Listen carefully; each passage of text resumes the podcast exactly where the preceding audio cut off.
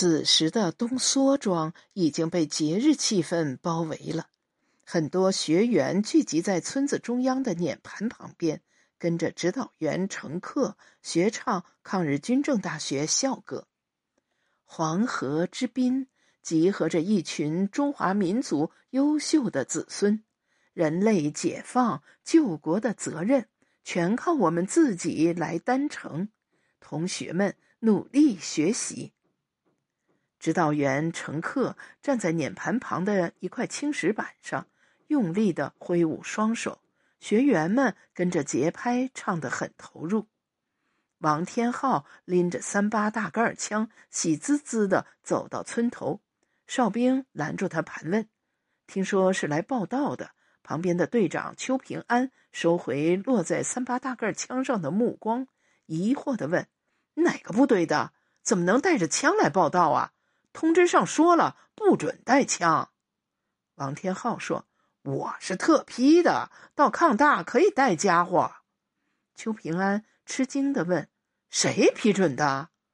王天浩眨巴一下眼睛说：“我们团长。”“你们团长叫什么？”“穆江平啊。”“我们团长说，无论什么时候，作为八路军战士，枪不离人，人不离枪，随时准备投入战斗。”邱平安说：“这事儿也就穆团长能干出来，他总是不按规矩办事。”说话间，指导员乘客拿着花名册走过来，问王天浩叫什么，然后在他的名字前打了个勾，对邱平安说：“邱队长，我们还缺三名学员，政治部给我们派来的文化教员，按说今天也应该报到了。”我们二中队所处的位置是一个三角地带，斗争形势非常复杂。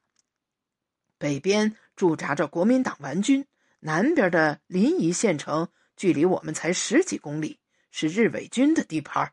四周大大小小的炮楼有几十个，大路小路都不太平啊。王天浩听了乘客的话，这才想起严青，问道。有个娘们儿没来吗？她在我前面走，应该早到了。什么娘们儿啊？乘客和邱平安几乎同时问道。王天浩突然有些紧张，四下寻找着说：“就是给我们二中队派来的文化教员呀，叫什么？嗯，眼睛，严青。政治部给我们派来的文化教员是严青。”乘客惊讶的。看着王天浩，王天浩点点头说：“差不多就是这个音儿。”他在哪儿啊？乘客瞪大眼睛问：“你怎么见到他的？”王天浩心虚了，犹豫了一下，说：“我在政治部报道的时候，周校长让他跟我一路走。半路上，我我拉屎去了，他等不及，一个人先走了。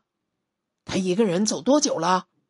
王天浩想了想，说：“有一个钟点了。”邱平安叮嘱王天浩，发现他神色很不自然，心里疑惑：“拉屎能用一个小时？”他问清王天浩在什么地方跟严青分开的，果断的对乘客说：“走，找警卫班刘班长商量一下。”二中队警卫班刘班长对周边的地形比较熟悉。他蹲在那里，用石块在泥地上画了一幅线路图给邱平安和乘客看。王天浩和严青分开的地方叫北岗村，从那里到二中队有一左一右两条路，左边比较近，但要经过伪军的一个炮楼，里面住着两个排的伪军；右边的路比较远，从国民党顽军的地盘上斜插过来。我猜测他可能走左边这条近路，在路过伪军炮楼的时候出事儿了。刘班长在伪军炮楼的位置狠狠的画了一个圈儿。乘客焦急的说：“刘班长，带上警卫班的战士跟我走。”邱平安看着他们远去的身影，心里一揪，涌上一个不祥的念头。严青跟王天浩分开后。虽然不知道东梭庄在哪里，心里却不紧张。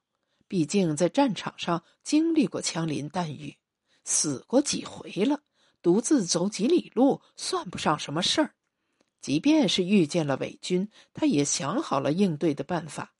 只是这个王天浩太不像话了，他恨恨的想：去了二中队，一定要跟队长邱平安和指导员陈克汇报，让他们好好收拾他。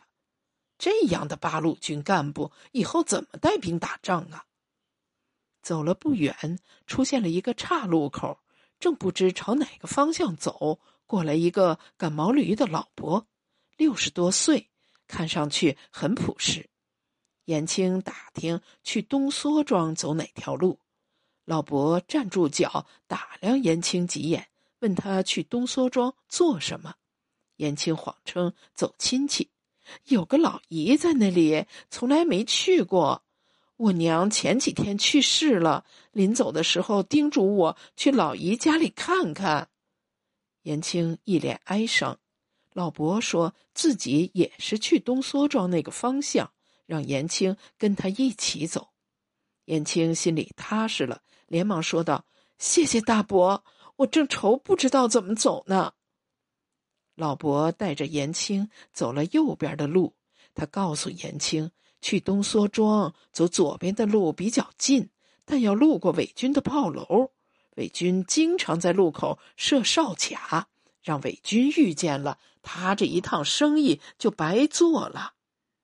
严青看了一眼毛驴背上驮着的两个口袋，问老伯做什么生意。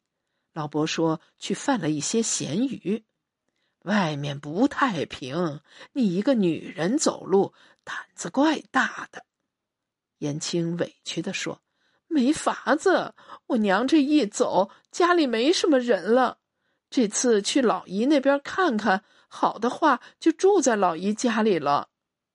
老伯叹了一口气，不多问了，嘴上说：“这年头，家家户户差不多的光景，哪家的日子也不好过。”两个人说着话，拐进了一条山谷，想不到迎面冒出一队国民党兵，老伯忙拽驴头，转身朝后走。可是已经晚了，十几个国民党兵狂奔过来，拦住了老伯的去路。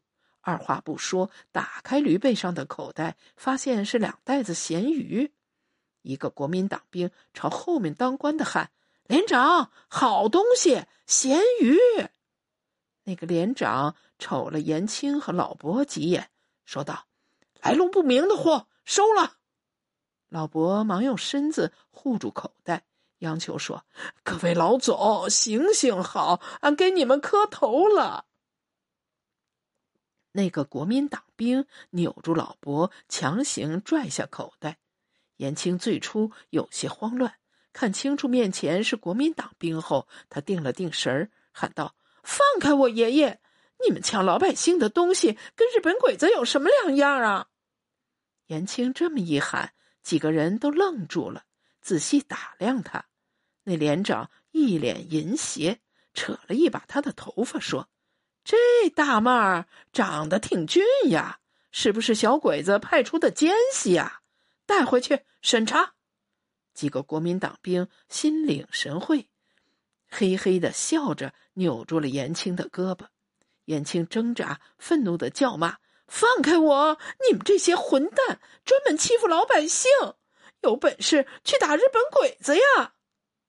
正厮打着，身后传来一声怒喝：“放手！好大的胆子！光天化日之下欺辱良家女子，真是有损形象！”众人回头看到有个商人打扮的男人拎着一个皮箱子疾步走来，连长突然笑了：“有人送货上门了，通通拿下！”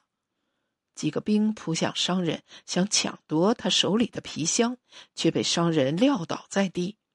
那连长看出商人身手不凡，朝手下一挥手，十几条枪同时对准了商人。别动，再动就打死你！一个国民党兵喊着，麻利的从商人腰间摸出一把手枪，惊呆了。娘哎，这小子还带了一把短家伙，来头不小啊！商人打扮的人正是国民党军 C 团参谋林成业，他不屑地瞪了那个国民党兵一眼，说：“我要想打死你，恐怕你早就不在这狂吠了。”连长拿过林成业的手枪，打量几眼，说道：“哟呵，二十响盒子炮啊！老子今天发财了。”国民党兵们想把林成业捆绑起来。林成业气愤的对其中一个吐了一口唾沫，骂道：“不长眼的东西！你们哪部分的？我是国民党军 C 团的。”连长愣了一下，斜眼看着林成业：“你是国民党军 C 团的？我怎么看你像小鬼子的奸细呀？”林成业掏出自己的证件，递给身边的国民党兵。那个国民党兵打开叶的证件，仔细瞅。突然发现证件里面夹了一张纸，展开一看，是给抗大政治部的介绍信。连长抖动着手里的介绍信，笑了：“这是八路军抗大的介绍信，五大队、二中队，嘿，先给我带回去。还有他，都可能是奸细，一起带走。”严青心里明白了。眼前的这位国民党军官是到抗大读书的，跟他一样，也是去二中队报道的。